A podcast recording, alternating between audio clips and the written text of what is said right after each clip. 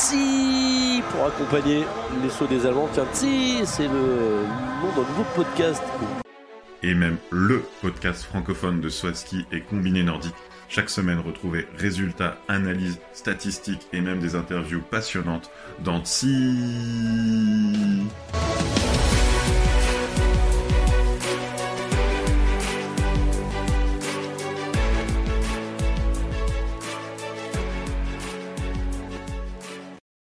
Bonsoir à tous et bienvenue pour ce onzième épisode de Tsi.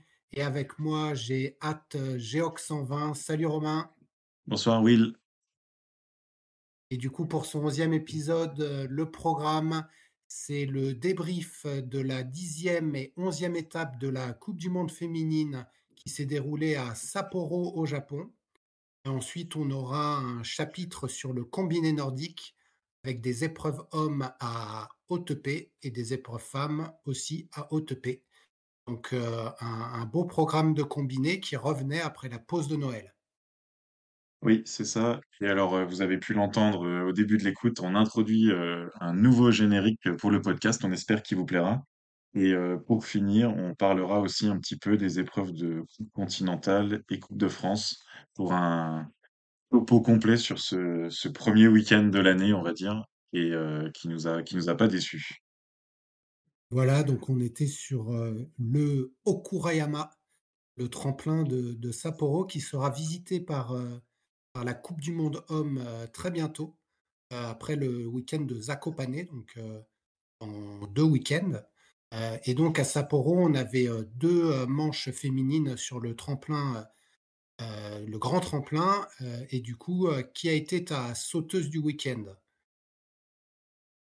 Ah, c'est une sauteuse du week-end un peu en forme de coup de cœur aussi technique. Moi, j'ai choisi Cillier Upset. Alors, elle a, c'est pas elle qui a marqué le plus de points de, pas grand-chose, mais elle fait quatrième samedi, mais avec une grosse remontée. Et puis première dimanche, elle gagne les deux qualifs. Et puis c'est saut. Enfin voilà, on, on a parlé à chaque fois, mais euh, c'est la voleuse et c'était sur le grand tremplin là.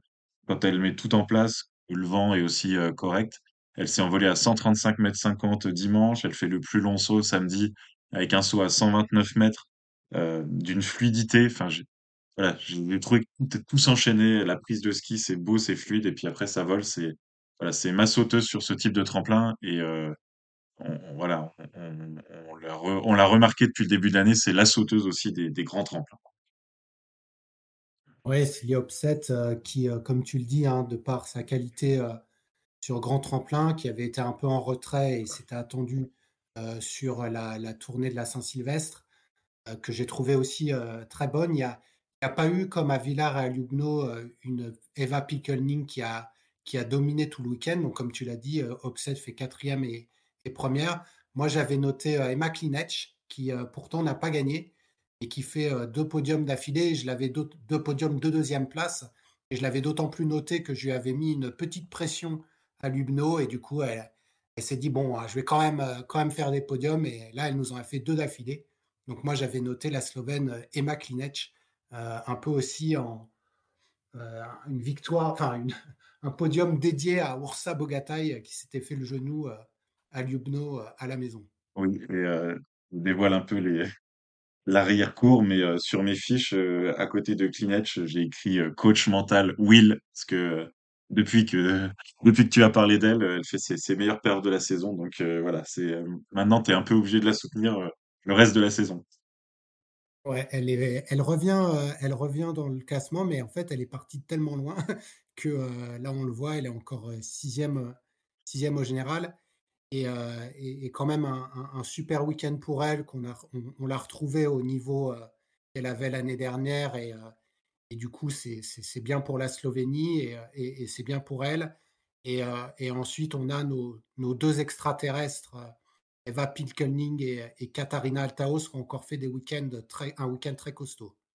Oui, Pilkelning, on s'était interrogé après le Sylvester Tour qu'est-ce qu'elle va donner sur les grands tremplins, même si elle avait déjà fait des bonnes choses en début de saison. Bon bah voilà, on a la réponse à un deux podiums, 3 et 3. Donc on, voit qu'il y a des meilleures euh, voleuses qu'elle, euh, mais euh, voilà, c'est pas un trou quoi, c'est troisième place. Et puis je sais pas, toi, qu'est-ce que t'en penses, mais elle fait comment pour voler, en fait? C'est quoi cette position en l'air? Et pourtant, elle descend, quoi. Ah ouais, moi je suis je suis je suis pas fan, hein. Je suis je suis pas fan de la de la position de vol là, je j'arrive pas pas à comprendre, en fait, heu, le le comment dire? Le rapport entre sa position et les mètres qu'elle fait. Bon, bah, bravo à elle, mais d'un point de vue technique, heu, je comprends pas. Voilà.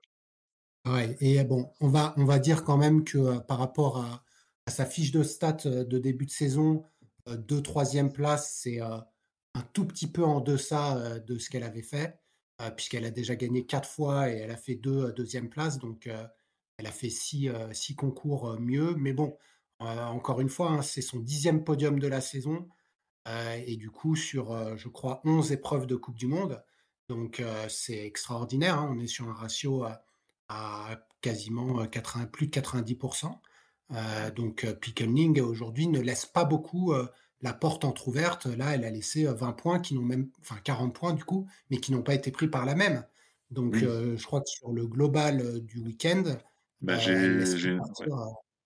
voilà, il y a Klinec qui prend 160 points, donc par ses 2, heu, 2 places, Opseth et Althaus 150 donc et heu, 120 donc on va dire, celle qui lui jouerait le globe, c'est Althaus la plus sérieuse parce que la plus régulière. Elle reprend que 30 points sur, sur ses points forts donc heu, elle peut voir venir quoi, un peu Pikelnik et là maintenant en plus on retourne sur des, heu des tremplins euh, HS100, euh, on va dire K90, avec cette Mmh alternance qu'on décrivait dans, dans l'épisode précédent. Donc, euh, bah, je crois que là, elle, elle est vraiment, elle marque le coup. On continuera à avoir euh, des belles épreuves, mais on a une, une claire favorite maintenant pour le, pour le globe.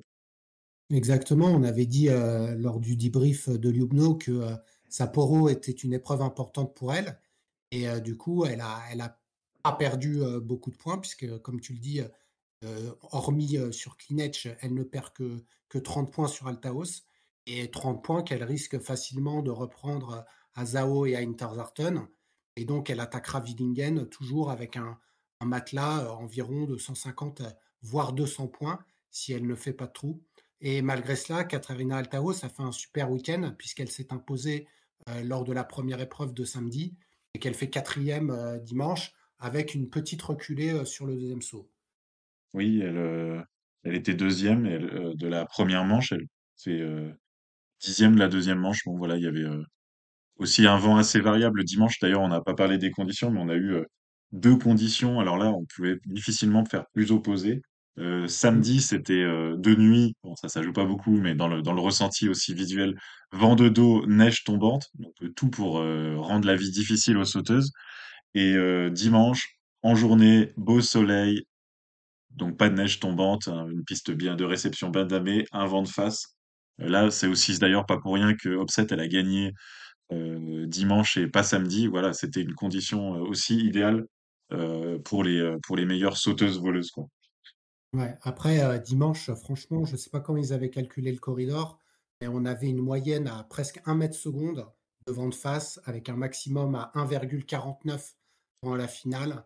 Et du coup, euh, je trouve que c'est chez les, hommes, euh, ils, ils auraient pas euh, laissé sauter à, à 1,49. Alors, celles qui ont sauté à 1,49, c'est celles qui étaient au tout début de la, manche, donc c'est Nicole Maurer et Jenny euh, Rautionao. Après, ça s'est un peu calmé, mais comme tu le dis, euh, il y a quand même euh, Pickelning qui a sauté avec 0,74 et surtout Krishnar qui a sauté avec 1,22. Et. Loutit, on en Oui, parlera plus tard, qui a sauté avec 1,44. ça aide, hein, ça aide. hein. Moins Ça 15 aide, mais points de euh, compensation. Eh ben, elle gagne la deuxième manche. hein. elle gagne la deuxième manche parce que le saut est stratosphérique, malgré le fait qu'elle pose pieds joints. Euh, mais c'est vrai que ces, ces conditions de vent, alors ça fait du bien hein, de les voir voler là, filles, parce que c'est un peu un avant-goût de Virkersum, le saut de, de l'outil pour moi, le 135,5. Euh, et du coup, c'est, enfin voilà, nous on aime bien du vent de face comme ça, mais bon, euh, 1,44, t'es limite quand même. hein. Oui. Et euh, oui, puis euh, l'outil, euh, en termes de, de vol, de technique de vol, là, on voit qu'elle a été extrêmement aidée par, euh, par son vent de face parce que elle, elle accélère pas en vol, elle est plutôt en freinage. Donc bon, là, elle a eu les conditions qu'il fallait. Elle a la force à la table. D'ailleurs, c'est pas pour rien qu'elle a fait des, des très grosses, euh, des très gros résultats sur la tournée, euh, le Sylvester Tour, parce que elle a, elle a dire, elle a le punch qu'il faut dans les cuisses, mais c'est, Mmh c'est pas un profil de, de voleuse, ça se sent dans sa, dans sa forme de vol, quoi. Ouais et puis elle a elle a vraiment des des problèmes à la poser, mais heu, au-delà de ça, heu, Lucic donc qui enchaîne, son, 5e, je crois top 10 heu, d'affilée, voire sixième puisqu'elle a dû faire non, elle a fait sur 5 épreuves, je crois seulement de avec, heu, elle a fait un trou, je crois, elle a fait un petit 20. trou, euh, la la première de 1 mais Lugno, mais voilà, c'est, voilà solide et elle est déjà retour. 17e du classement de la coupe du monde, avec, facilement, 4 filles qu'elle peut dépasser, assez rapidement, donc Mm. heu, dont Joséphine Panier et donc on a Lucic qui se rapproche petit à petit, bah, de sa compatriote Abigail Strait et qui pourrait, arriver rapidement dans le top 10 parce que là, heu, 200 points en 6 concours, c'est une très, très bonne moyenne, pour cette fille. Oui, et Strait, qui est pas la plus grande voleuse non plus, et qui du coup, comment stagne un petit peu, on va dire, par rapport à ses espoirs de podium qu'on lui attribuait. Donc, on reste sur le même constat chez les Canadiennes. c'est c'est sympa, mais on, on sait toujours pas. Le premier podium est toujours pas arrivé. On sait toujours pas. euh, il viendra de qui là, le- la, la bagarre. Mmh. euh, là, heu, là, moi, ça commence à tourner, plus vers l'utile parce que oui, Strait, heu, autant elle avait été un peu en deçà, à Villars et Lugno, et là, le fait que sur Sapporo, elle réédite pas sa performance de Titisé parce que tu te rappelles, le bon week-end qu'elle mm, avait eu, c'était à Titisé, hein. mm, C'était sur grand tremplin. Heu, ça veut dire qu'elle est, heu, qu'elle est bien en deçà et ouais, là moi, je penche plus sur Lucic qui depuis, heu, 3 concours, montre un niveau, très élevé et mon autre coup de cœur, c'est, Irene Maria Gvandal qui, continue à avoir des, des gros problèmes de genoux donc grosse blessure, de de heu, bah, en début de saison, je crois, puisqu'elle avait fait, c'est à s'est Non, c'est à Inzone Bar, mais il y a deux saisons. La saison dernière, elle fait ah saison blanche. revient, à chaque fois, elle revient.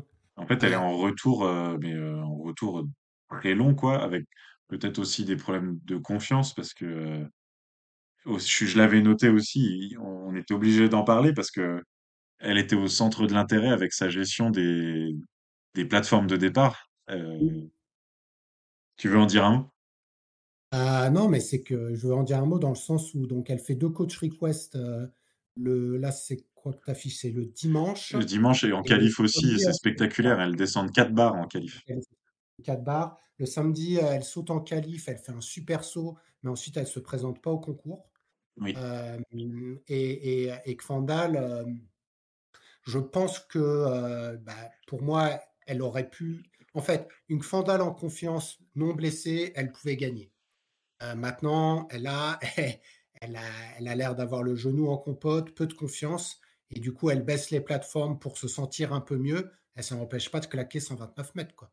On baisse les plateformes, mais sans avoir les, les points de compensation. Ça rejoint notre discussion de, de l'épisode précédent. En fait, euh, là, c'est vraiment, on voit que c'est pour préserver parce qu'en fait, elle, elle sacrifie sportivement ses chances.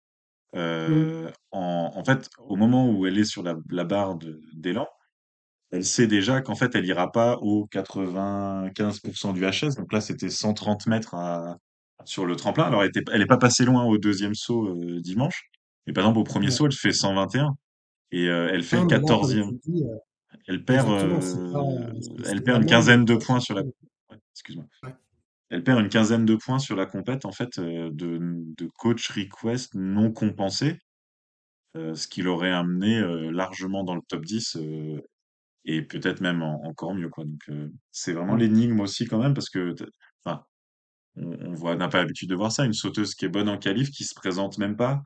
Euh, le lendemain elle saute mais elle fait des coach requests euh, énormes. C'est Ouais, mais là, tu euh, pas comme tu l'as dit, là, tu pas sur de la stratégie. Tu es vraiment sur, une personne qui, qui se sent pas au top, qui veut pas abîmer son genou à plus long terme et qui, du coup, sacrifie les compétitions et là, elle est plus sur de l'entraînement parce que faire douzième dans ces conditions-là, ça veut dire que, heu, que le jour où elle se sentira bien, elle, elle est comme tu l'as dit, elle elle joue le top 5. Donc moi, je l'avais mis dans mes dans hmm. mes coups de cœur parce que parce que ça me rend un peu triste, quoi. Les 2 fois où elle est venue, heu, que ce soit à Lillehammer ou ici, elle a vraiment un très bon niveau, heu, de base et elle a elle a pas 100% de ses moyens. Et et l'autre, bah, c'est Selina Freitag qui est toujours à un niveau élevé à la sortie de la tournée, mais heu, qui, heu, s'est pas posé un télémark, quoi Et euh, je sais pas si euh, on a les notes, hein, mais euh, Non, alors justement, c'était un peu mieux. Alors, euh, donc elle fait 6 et 7 et c'est aussi une confirmation, je suis d'accord avec toi. Euh, elle a des 17 et demi quand même, euh, au dire autour du Ouais, point K. elle a, elle a posé, elle a posé pied joint le deuxième. hein. Ouais, ouais, c'est clair, mais euh, je sais pas si c'est pas du tout français. En tout cas, c'est un peu moins pire que sur les petits Ouais, tremplins que Ljubno. Euh, Il y avait un peu moins de hauteur. euh, c'était vraiment euh, sur, bah, avec le vent de face, c'était des sauts plus rasants et donc ça lui permettait quand même de faire une posée correcte, on va dire. exactement. Et je pense que les juges ont été un peu plus cléments parce que tu vois que l'outil a eu 48 points alors qu'elle a carrément, elle, quasiment posé assis le deuxième saut. Donc, euh, donc voilà, Freitag a été moins, euh, moins pénalisée cette fois-ci. Ça reste une fille qui a un gros, gros potentiel et, qui confirme une saison révélation pour elle, puisqu'elle n'a jamais été à ce niveau-là. Et ce qui veut dire que si on commence à ajouter là toutes les filles qu'on cite et qu'on rajoute Mank Vandal, ça en fait déjà une bonne dizaine qu'on envoie à Vickersund.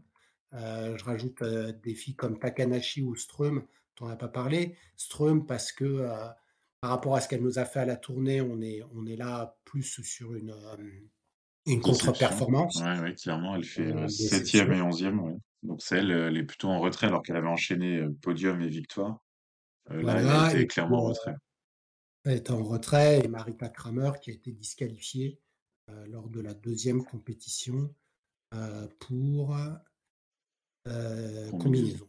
combinaison. Et Kramer euh, qui est euh, qui est huitième du général et qui enchaîne, euh, enfin huitième grâce à, à deux podiums au début, mais là qui euh, qui enchaîne vraiment les performances euh, compliquées en dehors du top 10. Donc euh, inquiétude. Ouais, et elle, ça doit être compliqué parce que là, être au Japon, être en plus dans son équipe où il y a Pinkelning et puis il y a Kreutzer qui fait des deuxièmes sauts à chaque fois hmm. phénoménaux. Là, je sais pas combien elle a gagné de place en cumulé sur les deux, euh, les deux remontées. Mais elle, euh, elle t'a claqué deux fois des sauts de. Elle est tout en haut, hein, tu vas pouvoir la Oui, retrouver là, c'est vrai. voilà, cinquième, Ah, Elle deuxième. 16, 16 à 2 ouais, euh, samedi. 16 à 2. et euh, 15 à 8. Donc, euh, ouais, des belles remontées, là. Elle a repris euh, plus de 20 places en, au cumulé, ouais. C'était, euh, c'était, euh, Voilà, c'était ce week-end euh, des euh, remontées. donc, pour Kramer, euh, de, de voir ça, bah alors, euh, elle, elle reste toujours euh, très haut. Et puis chez les Autrichiennes, il n'y a, a- pas mieux que, ces deux filles. Mais je pense qu'elle commence un peu à targiverser. Et, et là, il faut qu'elle, elle se remette un peu d'équerre avant d'attaquer notamment Vickersund parce qu'il y a clairement plus d'ambition au classement général. Et du coup, il faudra retrouver de quoi se motiver, quoi. Ouais. Surtout qu'il y a un, il y a un super team qui se profile le week-end prochain. Donc, c'est le nouveau format des sauts par équipe. Et euh, c'est par, euh, par équipe de deux, en fait. Donc, euh, pour densifier le niveau, parce que pour l'instant c'est un peu limite parfois pour certaines nations. D'ailleurs, il y en aura aussi chez les hommes d'avoir quatre sauteuses. Donc là, on va avoir des équipes de deux. Donc par exemple, on peut faire des, des hypothèses assez faciles, par exemple que l'Allemagne aura Althaus et Freitag, ou le Canada euh, Lutit et. Euh, pour l'Autriche, Koenig évidemment, mais c'est vrai qu'en ce moment, par exemple, je mettrais Kreuzer en deux plus que, que Kramer. quoi. Euh, non, tu as raison. hein. Et puis, euh, ça va faire des, des duels assez intéressants parce que euh, si tu fais une équipe de Norvège, euh, probablement euh, Strøm Opset, euh, et, et puis euh, une équipe de Slovénie, euh, Krishnar Klinec, euh, ça va être vraiment, vraiment sympa être comme, épreuve. très Les dense. ouais. Japonaises euh, qui ont bien sauté sur leur tremplin, donc euh, tu peux envoyer prob- probablement Yuka Sato avec Sarah Takanashi. Euh, et puis, et puis nos Françaises, je pense que ça fait un bon, euh, une bonne transition. Je sais pas ce que tu en as pensé, mais c'était un peu mi-figue, mi-raisin, quoi. Oui, bah, il- on, on vante euh, depuis le début de la saison et on attend les, grands tremplins. Et là, il y a, voilà, il y a pas eu de vol, euh, de grandes envolées, on va dire. Elles sont restées dans les points euh, autour des places, euh, finalement, euh, dans la, dans les mêmes ordres de places que sur euh. Euh, Julia Mhm. Claire qui fait euh, 18e et 20e, ce qui est à peu près son classement général de la Coupe du Monde. Elle est 20e et euh, Joséphine Panier qui fait 20e et 19e. Donc là, c'est un petit peu plus bas. Elle est 16e au général. Euh, elle est un, petit peu en reculé. Et c'est vrai un peu une surprise parce qu'on les attendait. euh, Enfin, on pensait que avec les caractéristiques de, de, vol qu'elles ont, elles pourraient peut-être s'envoler plus. Donc, ben, on, va continuer à, on va continuer à les observer sur les prochains week-ends. Mais euh, c'est sûr que, euh, notamment pour, bon, bah, pour, pour Julia Claire, mais, mais aussi pour Joséphine, euh, il faudra voir après les places pour le, à la suite du ROR, mais petit à petit, je te dis, hein, quand je fais mon, classement du top 15, euh, ça se remplit rapidement les places là. Donc, certes, on n'a plus de Westman et on n'a plus de Bogatay, mais avec l'émergence de Lutit euh, et puis euh, des filles qui restent très costauds, bah, comme euh, Chiara Kreuzer, aussi les japonaises, Ito et Seto commencent à remonter. On a eu aussi un très bon concours de Björset. Tu sais, ça peut aller vite hein, euh, que les 15, 15 places soient prises. hein. Oui, oui, bon, après, ça sera la forme du moment. Il, il reste, il reste ouais. deux mois, donc ça peut, ça peut encore varier. Si on, si on peut se dire qu'elles sont peut-être dans un bas de la, de la saison en termes de forme, ça laisse, ça laisse deux mois pour retrouver une forme, une, forme ascendante et se qualifier, euh, et se qualifier lors des, des quatre épreuves du ROR pour, pour Mais Vickers. du, du coup, tu, euh, tu m'avais dit avoir fait le classement de la Coupe du Monde de grand tremplin. Elle, elle serait combien, euh, panier? Alors, donc, euh, attends, je vais le projeter à l'écran. Euh, justement, c'est bien des fois de, de mettre des chiffres sur euh, les ressentis. Euh, donc, j'avais dit, j'avais dit, Joséphine, elle est 16e du général et en fait, elle est 15e sur petit tremplin et 15e sur grand tremplin. Donc, en fait, elle, D'accord. elle est euh, du niveau de performance et en termes de répartition des points. Donc, il y a eu six épreuves sur grand tremplin euh, et cinq sur petit tremplin. Donc, on est, j'ai pas fait de correction, je, je- j'améliorerai le tableau. Euh, elles sont, euh, par exemple, Joséphine, elle a mis 57% de ses points sur grand tremplin et 43 sur petit, mais donc avec l'écart, en fait, c'est, en gros, c'est, euh, elle fait, elle fait des performances comparables. Euh, l'écart Mm. est quand même plus marqué hein, pour Julia, euh, Julia Claire, euh, qui met euh, 76% de ses points sur les grands tremplins, donc seulement 24% Mm. sur les petits tremplins. Donc là, on voit quand même un avantage, avantage grand tremplin. Elle est 18e mondial euh, petit grand tremplin et 25e mondial petit tremplin. Ouais. Et ça, ça permet de, re- de boucler la boucle avec Silly Opset qui euh, écrase la Coupe du Monde des grands tremplins. Et elle y a mis Mm. 89% de ses points. Ça veut dire qu'en fait, sur les petits tremplins, elle est 23e mondiale. C'est assez sidérant, quoi. C'est, euh, non, là, il y a un écart énorme. et voilà. Et et il y a, il y a des spécialistes euh, petits tremplins, mais La c'est Rouprère. T'as Abigail Strait qui met pas mal de points Mm. aussi. Euh, et il y a, et Ouais, euh, comment ça s'appelle? Nika Preutz aussi. euh, qui met mm. euh, 80% de ses points sur les petits tremplins. Tu vois, on dit la famille euh, quoi. je pense que ses frères, ils doivent la regarder en disant, mais Nika, euh, qu'est-ce que tu fais, quoi? C'est c'est pas le profil de la famille, quoi. Ah bah non, la domaine, il doit pas comprendre son affaire, quoi. Il doit Ouais. se dire, bah, moi aussi, je saute sur la bosse, mais, mais sur des, sur des 130. Ils font les mêmes distances, quoi. Donc voilà, je, je pense que ce tableau-là, je le partagerai euh, peut-être sur, euh, sur nos réseaux. C'est assez, euh, assez sympa. Après, on voit que bah, pour être en tête de la Coupe du Monde, sans surprise, il faut être, il faut être bon partout. C'est Piquenique qui domine Ouais, euh, le ça classement des... combiné nordique, ton truc. hein. Je pense que ça lui quasiment, ouais. Du coup, euh, bah, voilà pour, pour Sapporo. et, puis, et puis, donc, on, on reste au Japon pour, pour les filles pour Oui, la prochaine étape à, à Zao, donc sur le, le tremplin de, de Zao. Euh, un tremplin qui euh, euh, n'a pas été utilisé depuis bah, 2020. C'est un HS 102. Euh, victoire le 19 janvier 2020 de Pinkelning devant Kreutzer et Lundby. Donc les deux Autrichiennes là qui s'étaient retrouvées. Alors ça, ça veut peut-être dire donner encore un, avantage supplémentaire à Kreutzer pour être dans le team event. Ouais, Euh, Il y avait aussi un concours euh, le vendredi gagné par Pickelning devant Takanashi et Kreutzer. Donc, euh, ouais, Kreutzer, elle a fait deux fois podium et Pickelning, a gagné deux fois il y a deux ans, trois ans. Trois ans. Ouais. Et donc un gros week-end, donc euh, deux individuels et euh, le, le super team qu'on a introduit tout à l'heure. Donc chaque sauteuse fera trois sauts, donc c'est c'est intense. Euh, je ne sais pas s'il y aura des équipes 2 comme on peut voir parfois en ski de fond dans les relais. Ça, Mhm. je, je sais pas, parce que d'une part, ça, ça peut permettre à plus de sauteuses de, de s'élancer, mais d'un autre côté, ça peut un peu troubler le, non, moi troubler je le pense pas. classement, quoi. Donc je pense qu'il y aura, moi aussi, je pense qu'il y aura qu'une qu'une équipe par qu'une équipe par nation, mais donc certaines nations vont un peu se gratter la tête, mais on verra ça, on en en parlera dans le prochain épisode. Et donc, pour euh, débriefer maintenant le combiné nordique, euh, donc le combiné nordique qui était lui à Hautepais. Hautepais, c'est en Estonie, euh, donc un, des trois pays baltes, euh, Hautepais, qui est euh, une destination qui est euh, très régulière dans la Coupe du Monde de, de ski de fond.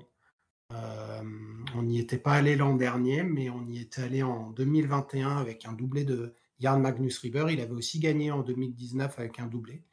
Et euh, cette fois-ci, eh ben, euh, pas de doublé de Jarl Magnus Rieber. Même pas Non, de points du tout. non, non, mais que s'est-il passé?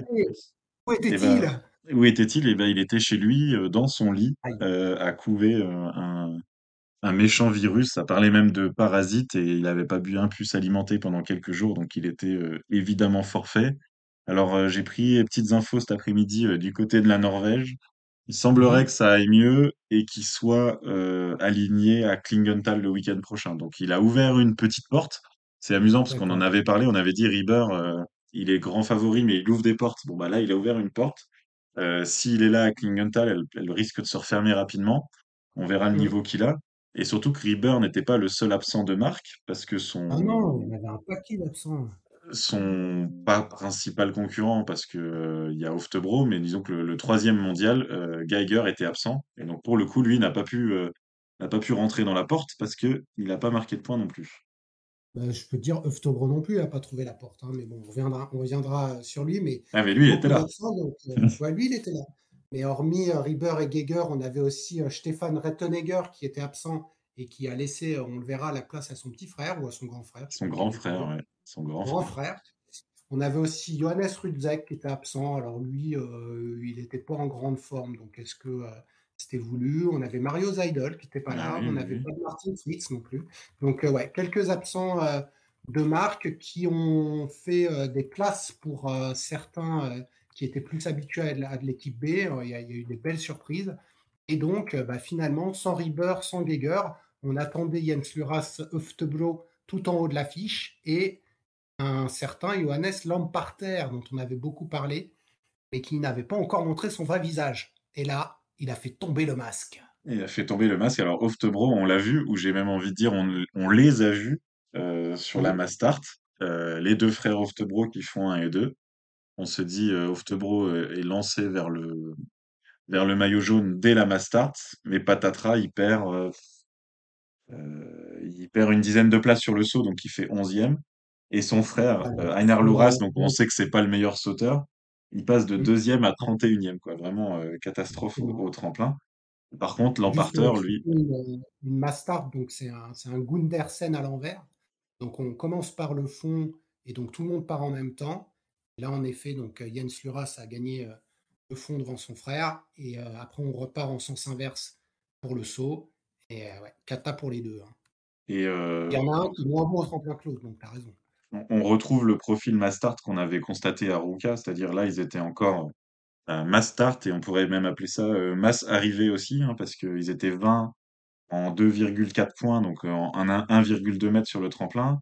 Euh, le 30e était à peine à, était à une, dizaine de points. Donc, on- ce qui fait qu'on a retrouvé, euh, par exemple, sur le podium, on retrouve les 1, 2, 4 du saut. Globalement, on n'était pas très très loin du concours de saut non plus. Ouais, Euh, un peu comme un- à je Ruka, quoi. dirais un, un- petit peu moins, parce que franchement, à Ruka, ils étaient tous arrivés dans le même, euh, dans le même temps. Et euh, quand on regarde les groupes, ils étaient 26 ensemble à la, au dernier 2 km 5. Et après, il y a eu une attaque des Oftebro. Et il en restait plus que 12, dont notamment les Italiens et dont notamment un certain Ilka Erola, qui nous a fait un, un saut d'anthologie. Comme on, on l'a jamais vu sauter comme ça, le Ilka. Quoi. Ah Raconte-nous non. le saut de Ilka Erola. Quoi. Bah, je, je sais pas, j'étais un peu en train de somnoler devant ma télé, je Ah, regardais euh, tranquillement. Euh, Erola. Non, non, mais je, Erola, non, non, je le raconte, c'est juste qu'il m'a ah, réveillé, en fait. Euh, Il, il fait 20e de la course, donc bon, bah, euh, étonnant, parce que Erola, on le voit plutôt fondeur, donc il passe pas dans les premiers, mais dans le cœur du peloton. Puis d'un coup, coach request, qu'est-ce qui se passe? C'est Rola, les gars. c'est pas River, qu'est-ce qui se passe? Et il se cratérise quand même, malgré la coach request. Donc là, grand sourire et tout. Puis le mec, il avait l'air presque pas le surpris, lui. Il s'est dit, non, non, en fait, je suis bon au tremplin en ce moment. Et voilà que Erola nous a sorti le, saut de l'année. Ah, mais c'était complètement fou. Enfin, je veux dire, Erola qui, qui, a un poil en dessous de son niveau, en effet, en, en ski de fond actuellement. Et le mec, bah, il a fait un... De toute façon, il a été meilleur en, saut qu'en ski de fond le week-end dernier, quoi, le Ilka. Moi, j'ai... Enfin, pareil, quoi. Et puis, coach request, quoi. Bah, et bam, le gars, il fout je sais pas combien de mètres, là, il y avait la ligne verte. Il te l'a, il t'a créé un écart énorme, phénoménal son saut, là. Bon, il avait des bonnes compensations. Ouais, ouais, il a pris un bon coup de pompe aussi. Hein, il avait un mètre devant. Ouais, mais quand même, je veux dire, ça a le temps de changer voilà, euh, et, donc il garde le lead pendant un certain bout de temps.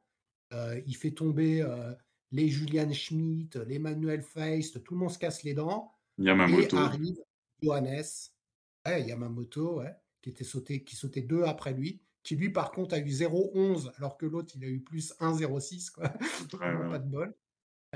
et, et, du coup, Johannes Lamparter qui ne le bat pas, je pense, euh, au concours de saut. Je sais pas où on voit les. Si, il fait un, mètre de plus. Un mètre de plus. il fait un mètre de plus, exact. Et, euh, comme, en plus. Euh, c'est moins impressionnant. Et il avait quasiment pas de, de vent de face, donc il fait un saut énorme, un hein, Lamparter. Alors le vent, c'était particulier parce que là, on, a, on a l'habitude d'analyser en vent face d'eau. En fait, là, c'était un vent latéral plutôt régulier pour le coup, genre dans les 4-5 mètres secondes. Et selon l'inclinaison du vent, on va dire son orientation euh, s'il était plutôt côté-côté, ça faisait zéro de compensation, ou côté orienté un peu face, ça faisait des grosses compensations en fait. Donc c'était un, vent assez illisible et peut-être même que les compensations, elles retranscrivaient pas à l'idéal ce qui se passait vraiment, parce qu'il y a eu, il y a eu quand même des, surprises quoi, de, dans les résultats. tu vois. Bah, rien que la neuvième place de d'Antoine Gérard, hein, je veux mmh. dire, c'est pas le plus grand sauteur du monde. Et, et là, il, il avait fait un, il avait fait un bon fond, mais quand même, il se, 9e, c'est son meilleur résultat depuis un bon moment. Hein.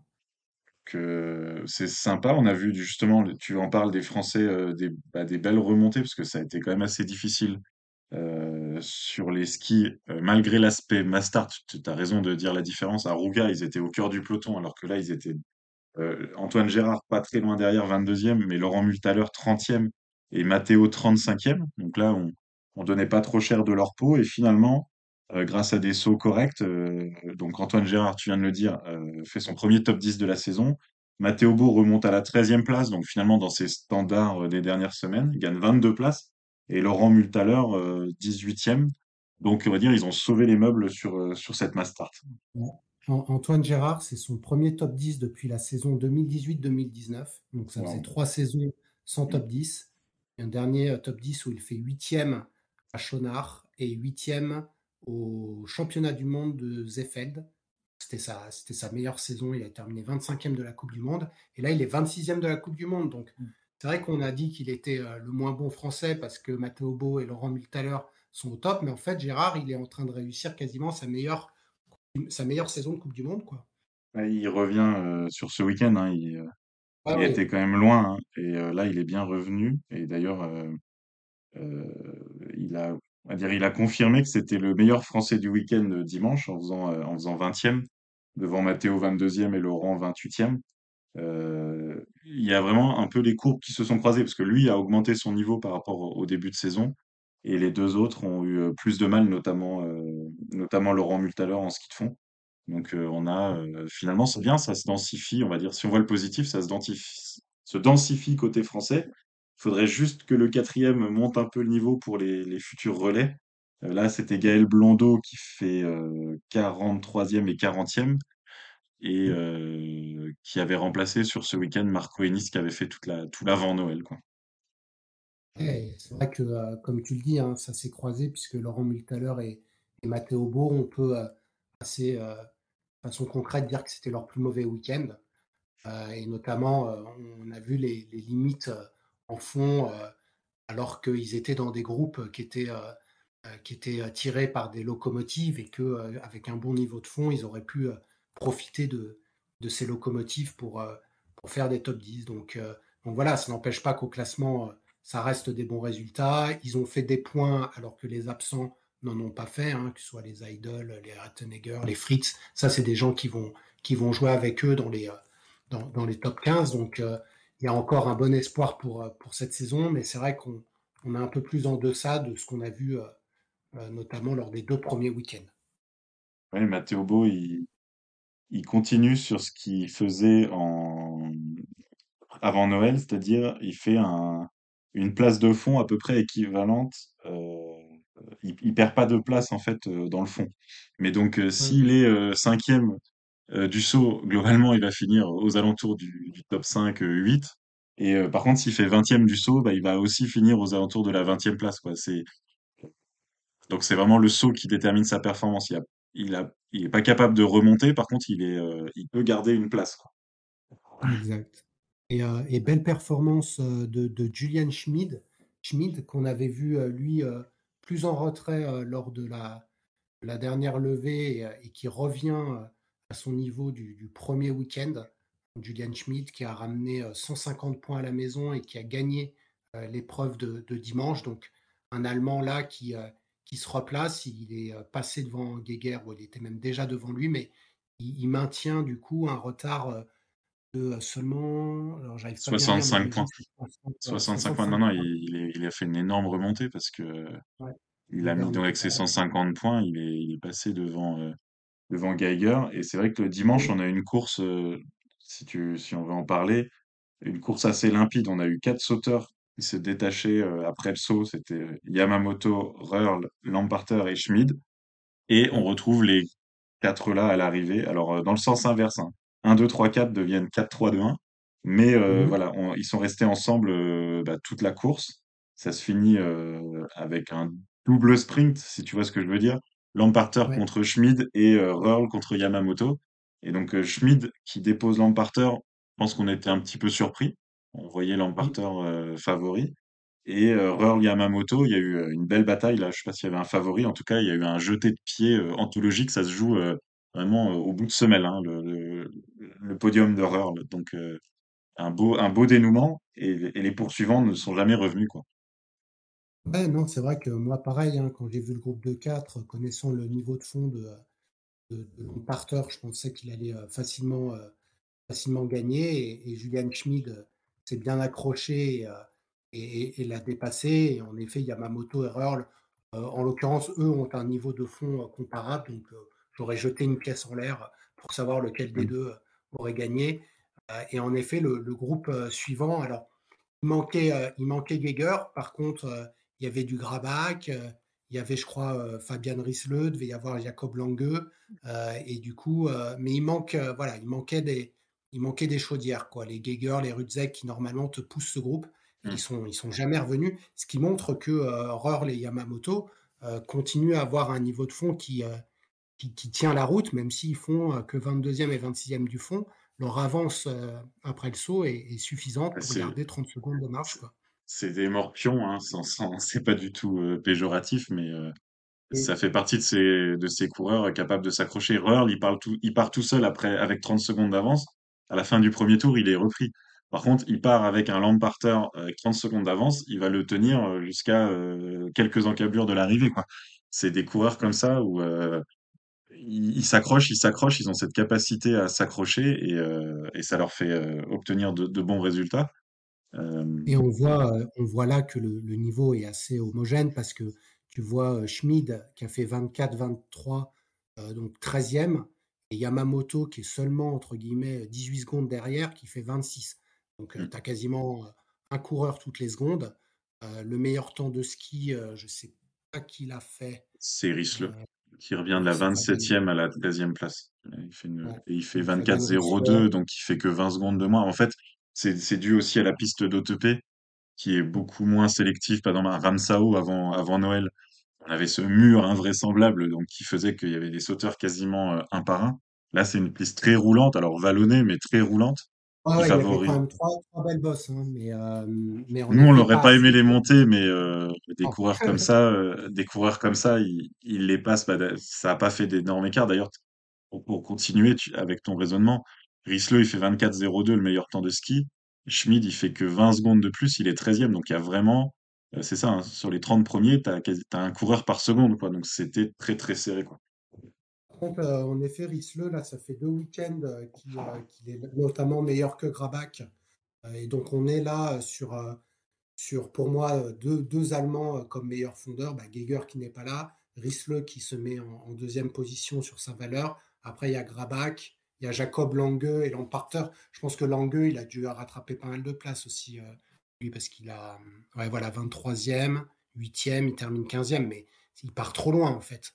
Mais ce Lange, si un jour il fait un bon saut, euh, il, peut faire beaucoup mieux. Euh, et, et, on voit là le dixième, sachant qu'il a fait podium la veille, donc on va quand même le, mentionner.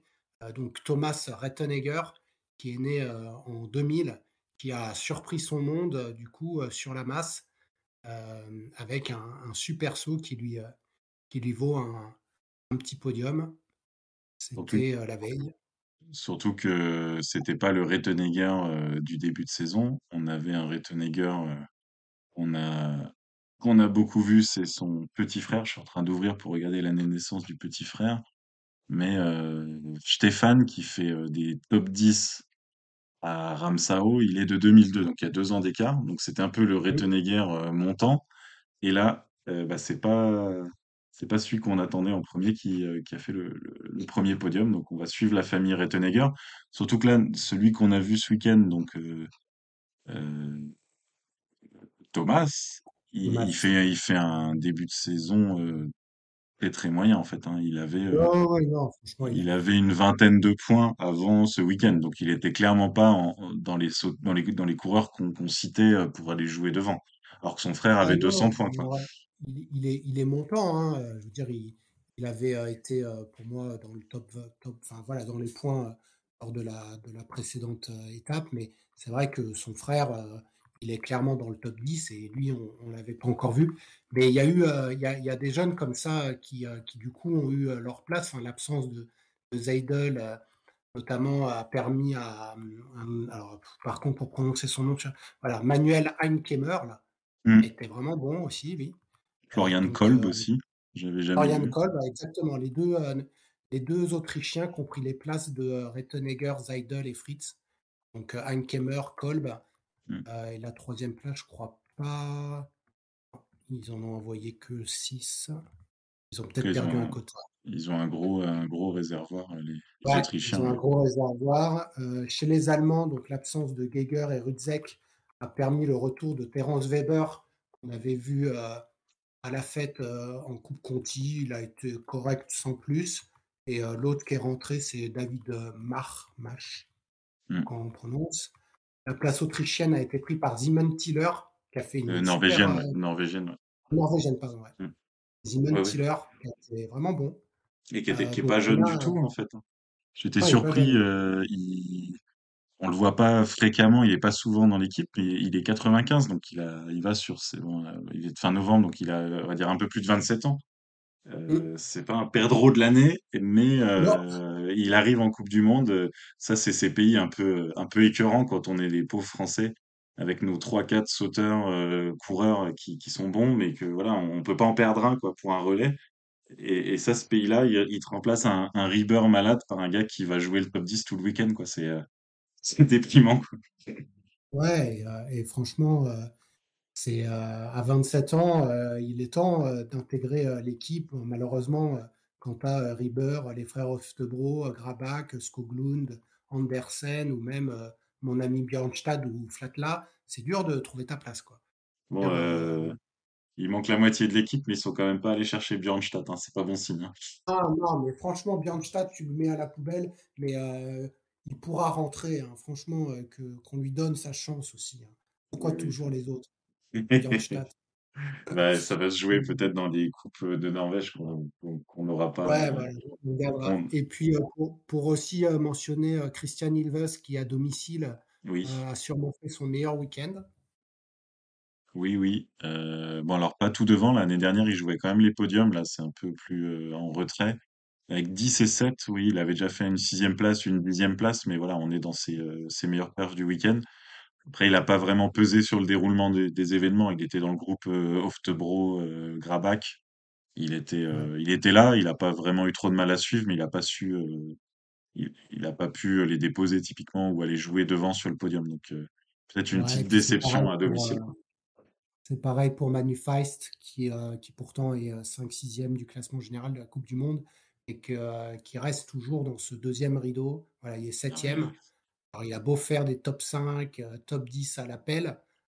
Moi, j'ai l'impression de l'avoir jamais vu devant, mais Non, c'est ça, j'aurais pu passer un, un huitième épisode du podcast sans, sans citer son nom. C'est presque, il, il passe, euh, a- il passe inaperçu.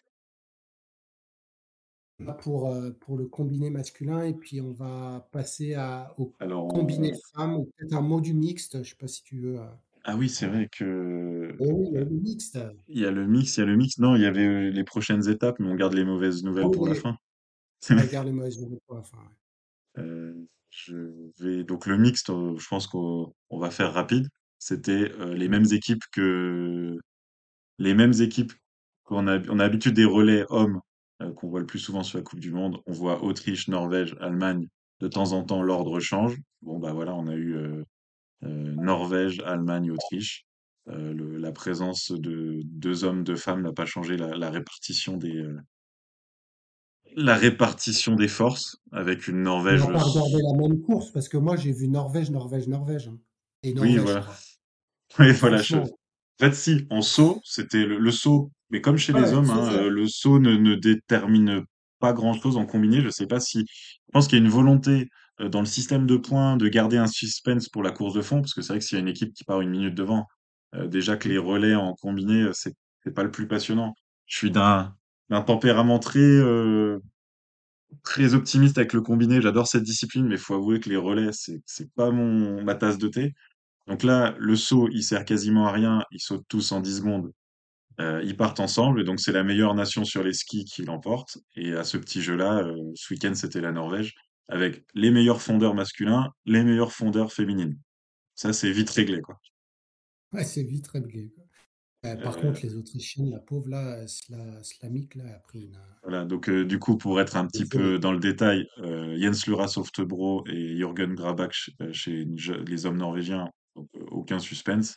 Et euh, Mm, Ida-Marie Hagen, Gida Vesvold Hansen chez les femmes, aucun suspense. Et en fait, les deux autres pays du podium avaient un léger euh, comment dire, point faible. Donc euh, le, le premier pays à sauter, comme tu l'as dit, c'est euh, l'Autriche avec Slamik, euh, qui était, bah voilà, qui a, craqué en, très peu de temps. Donc elle a laissé euh, Röhrl, Irner et Greiderer faire de leur mieux parce que c'était une belle équipe, hein. Euh, mais elle a, elle a trop perdu. Et chez les Allemands, euh, c'est Jenny Novak qui était euh, qui avait un peu moins de niveau de fond. Donc, euh, Armbruster, elle a le niveau, on le sait, chez les femmes. Julian Schmid et Manuel Face, bah, voilà, on cite Manuel Face deux fois dans le même épisode. Ils sont pas, Voilà. ils sont pas mal aussi.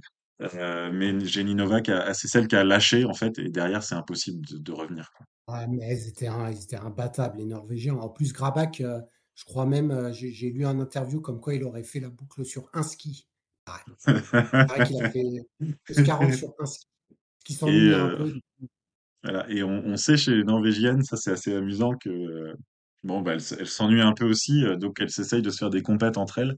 Et à ce Ouais, à ce petit jeu à ce petit jeu-là, c'est euh, Ida Marie Hagen qui était euh, 10 secondes plus rapide que euh, Gida Vesvold Hansen. Mais on voit qu'elles se sont Ah, mais c'est minables. pour ça qu'elle s'est vengée le lendemain et qu'elle Hein. lui a mis, euh, Elle, l'a réglé au sprint, là. Et euh, on a eu un sprint pour la quatrième place, donc on, Ah oui, à trois minutes malheureusement. Donc j'avais là, éteint. J'avais éteint déjà.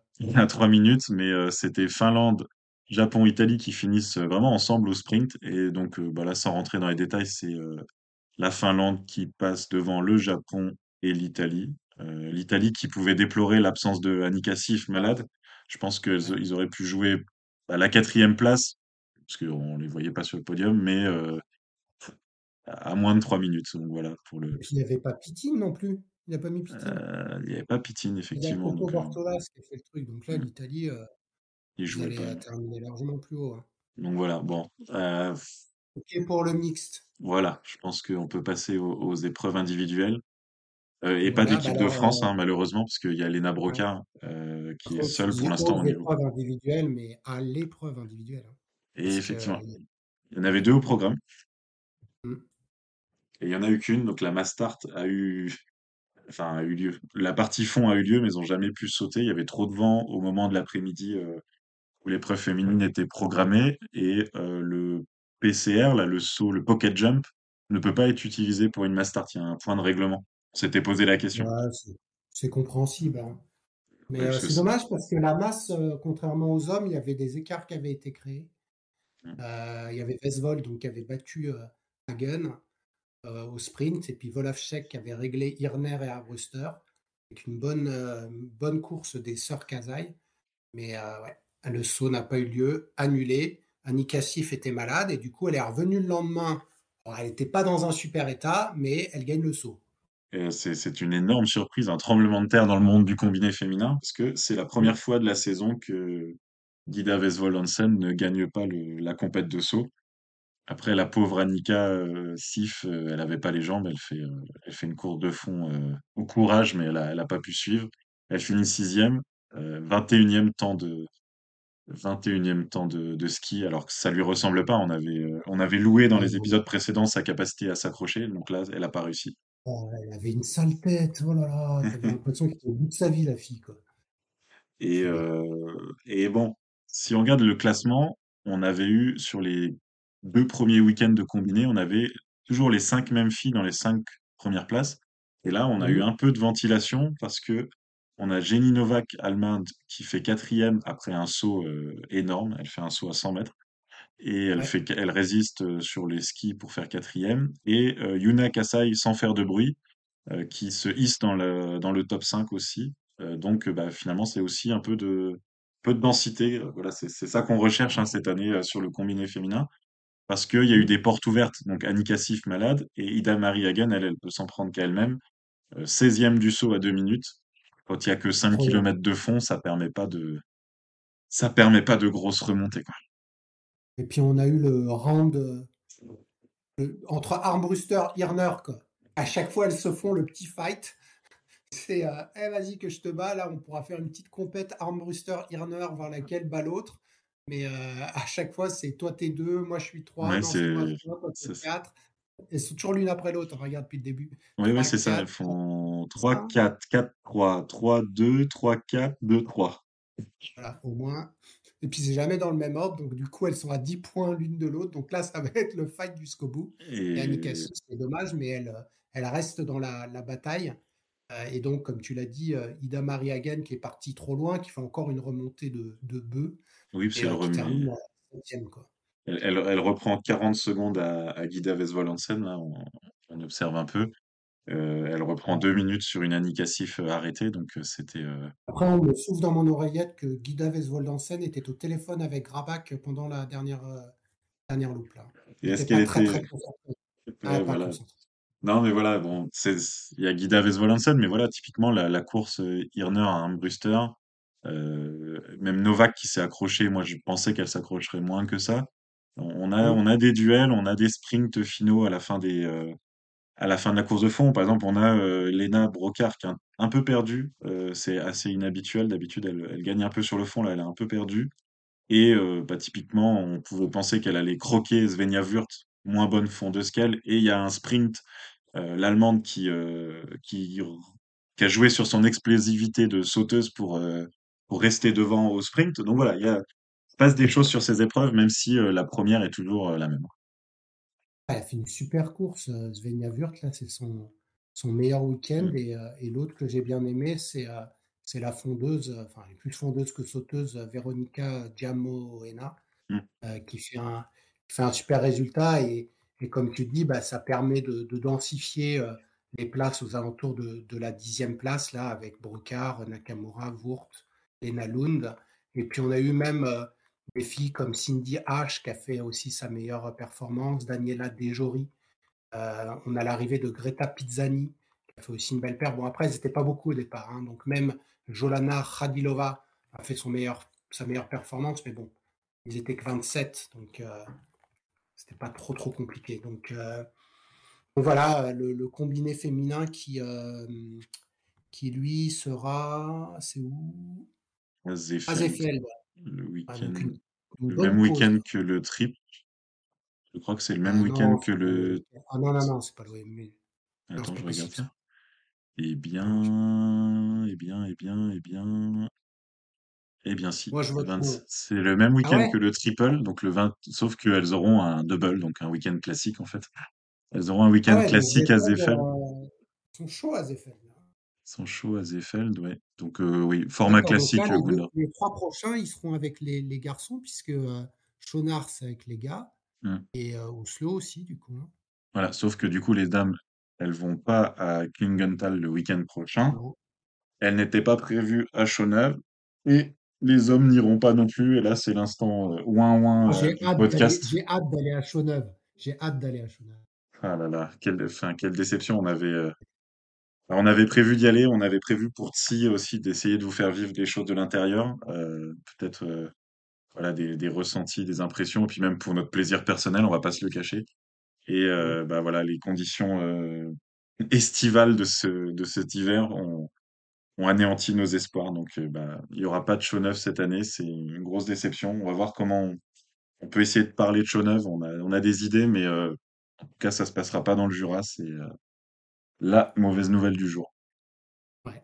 Une annulation. On avait quelques espoirs avec euh, les chutes de neige d'hier et, euh, et des ensembles météo qui, euh, pour certains, annonçaient euh, des possibilités, mais ça a été annulé. Je pense que les organisateurs euh, n'ont pas pris le risque de. euh, voilà, c'est c'est une petite station, euh, il y, a, il y a des bénévoles et euh, je pense qu'ils ont préféré couper le cordon plus tôt. On espère ne pas avoir des images du Jura enneigé, euh, trop Mm. enneigé, euh, en se disant que ça aurait eu lieu, mais on va se dire que ça a été une décision sage des organisateurs et que malheureusement, bah, on est, on est un peu triste de la décision et que donc euh, les hommes euh, iront d'abord à Klingenthal et direction euh, Zefeld euh, juste derrière. Ah, juste Ouais, derrière. voilà, c'est sûr. ouais. Une Coupe du Monde, voilà. c'est une grosse organisation. hein. C'est du matériel, des prestataires, de la nourriture, des choses qui se qui se réservent à l'avance et pas trois jours avant. C'est sûr que s'il neige euh, milieu de semaine prochaine, euh, on peut dire ah bah oui, on peut damer une piste. Sauf qu'il y a tout ce qu'il y a autour qui euh, qui Mm. doit être anticipé. Donc euh, bah, c'est la, la dure loi des organisations et on, on pense fort aux organisateurs et on espère que ça sera pour 2024 du coup programme. Euh, ouais, après, ils avaient dit qu'ils faisaient des alter- qu'ils alternaient une année sur deux, donc j'espère euh, ils vont garder leur place dans le, dans le calendrier du combiné, mais euh, je veux dire, le combiné peut encore prendre des, des épreuves. Pour moi, il n'y a pas de problème. On n'est pas sur un calendrier surchargé comme le saut Bah euh, oui, ça fait partie des classiques. Hein. C'est quand même une des épreuves Ouais. les plus euh, où il y a le plus de spectateurs. Il y avait eu, pour récapituler, en 2020, c'était pas encore le Covid qui avait entraîné le- la non-organisation, c'était les Jeux euh, olympiques de la jeunesse qui étaient organisés dans le massif du Jura. Donc le- les forces en- locales s'étaient concentrées là-dessus. Euh, ensuite, pour le coup, 2021, c'était Covid. Et 2022, je pense aussi, parce que c'est une organisation qui a besoin du public, en fait. Euh, Il y a des organisations, à Klingenthal, tu leur dis, euh, on peut sauter demain, ils disent oui, ils font venir 50 bénévoles. Euh, à, à. Chaux-Neuve, ils ont besoin de rentrer dans leurs frais avec euh, du public, donc ils n'ont pas pu faire en 2022 à cause de ça. Et puis bah là, cette année, c'est les conditions météo. Donc là, c'est un sacré enchaînement euh, défavorable. Voilà. Et euh, pour clôturer cet épisode, un petit mot de la Coupe continentale, donc euh, qui devait avoir lieu en Slovénie à Kragne et qui n'a pas été organisée à Kragne, mais qui a eu lieu à Planica, non pas sur le l'Etalnica, mais euh, sur le HS, quoi le 138, 138 qui a été utilisé pour, celui pour des championnats du monde. Et, et là, course haletante pour le quota, Romain. Oui, oui, c'est. euh, je découvre un peu cette année. hein, je je cache pas que on s'intéresse euh, pour si aux, aux coulisses du saut à ski et donc il y a cette course au, au septième quota en Coupe du Monde et on se rend compte qu'il y a bah, il y a de la compétition entre les gros pays et euh, on a un gros pays justement euh, qui après les épreuves du week-end euh, sort perdant, c'est l'Allemagne. On a un peu Mhm. l'impression de se répéter en ce moment, l'Allemagne euh, qui est pas sur une bonne une bonne vague parce que c'est euh, les Norvégiens qui survolent cette coupe continentale, euh, les. Autrichiens euh, qui sont toujours solides et les Slovènes qui ont profité du week-end à domicile et qui avaient déjà été bons à Engelberg, qui, euh, grâce à leur place au, sur la période, là, donc sur Engelberg, Planica, euh, vont chercher le septième quota de, de Coupe du Monde. Donc, pas de septième quota pour l'Allemagne ni la Pologne, par exemple. Voilà, donc euh, ceux qui ont, euh, ceux qui ont le quota, donc c'est, euh, comme tu l'as dit, la Norvège, la Slovénie et l'Autriche.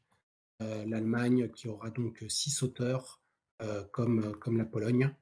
Et donc une, deux épreuves de Coupe continentale à, à Planica et la première qui a été gagnée par un jeune Slovène dont vous entendrez parler, bah, sûrement il va venir en Coupe du Monde à Zakopane. C'est Zach Mogul hein, qui est là de. Ça fait longtemps qu'on l'a sur nos tablettes, euh, le Zach Mogul de, de 2001, donc euh, qui remporte euh, ce concours du samedi devant notre ami Benjamin Usvold qui lui domine la, Coupe Conti depuis le début et qui devrait lui aussi monter en Coupe du Monde pour remplacer Fanemel et le jeune Rock Masle. Alors lui, bon, je, je, dis pépite partout, mais là, là, il y a de la grosse pépite. On est sur du 2004, Rock Masle, troisième. Attention à celui-là, hein, parce que là, c'est du gros. Je crois qu'on avait parlé de lui en OPA euh, Ouais. avant Noël. Et donc là, faire directement podium. Alors, ok, c'est à domicile, il connaît bien le tremplin, mais il y a du niveau, euh, il y a du niveau Coupe du Monde hein, sur cette. Là, c'était une, c'était une COC hein, ce week-end. Euh, De toute façon, on l'a vu, hein, Raymond, Van Nemel, euh, une fois sur deux, ou même, ou même Leitner ou Egner. quand tu es au top en, en COC, tu es niveau euh, 15-20e, en tout cas, tu rentres dans les points. Donc, ça veut dire que, que Oui, Zach. Mogul, euh, voilà, Zach Mogul peut, euh, peut clairement, euh, peut clairement faire un très bon résultat. Je ne pense pas que Rock Maslow sera appelé. Bah, il est né en 2004, donc il a le temps encore de faire des coupes Conti. Mais c'est vrai que de cette génération avec Louis Obersteiner, dont on avait aussi parlé, et Ty Eckhart, qui je crois y était. Ty Eckhart, là, hein, il, il, a, il a sauté lui aussi normalement. Peut-être plus loin dans la liste. Euh, voilà, euh, Slovénie aussi. Slovénie. Slovénie. Non, mais là, il y avait, il y avait beaucoup de Slovènes, il y avait leur euh, groupe Ah, national, donc euh, du coup, il y a, il y a du Slovène partout.